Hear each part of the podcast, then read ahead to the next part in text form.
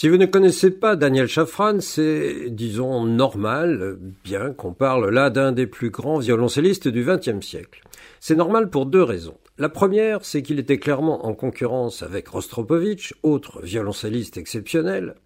La seconde, c'est que Chafran a relativement peu voyagé en dehors du bloc des pays de l'Est, et ce, contrairement justement à Rostropovitch. Daniel Chafran est né en 1923 à Saint-Pétersbourg, de parents juifs.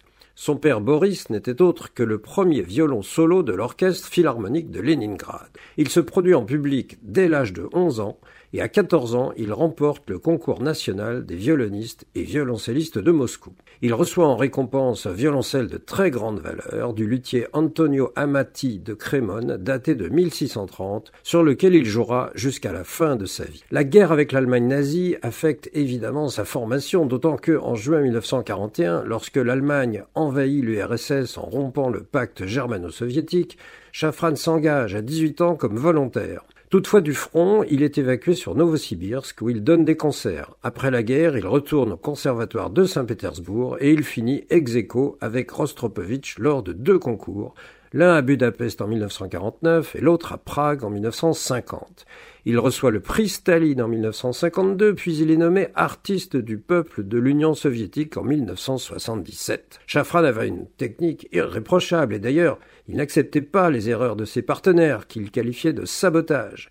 Il avait aussi un style personnel, très personnel, notamment pour son phrasé et pour son vibrato, comme dans cet extrait de la célèbre sonate Arpeggione de Schubert.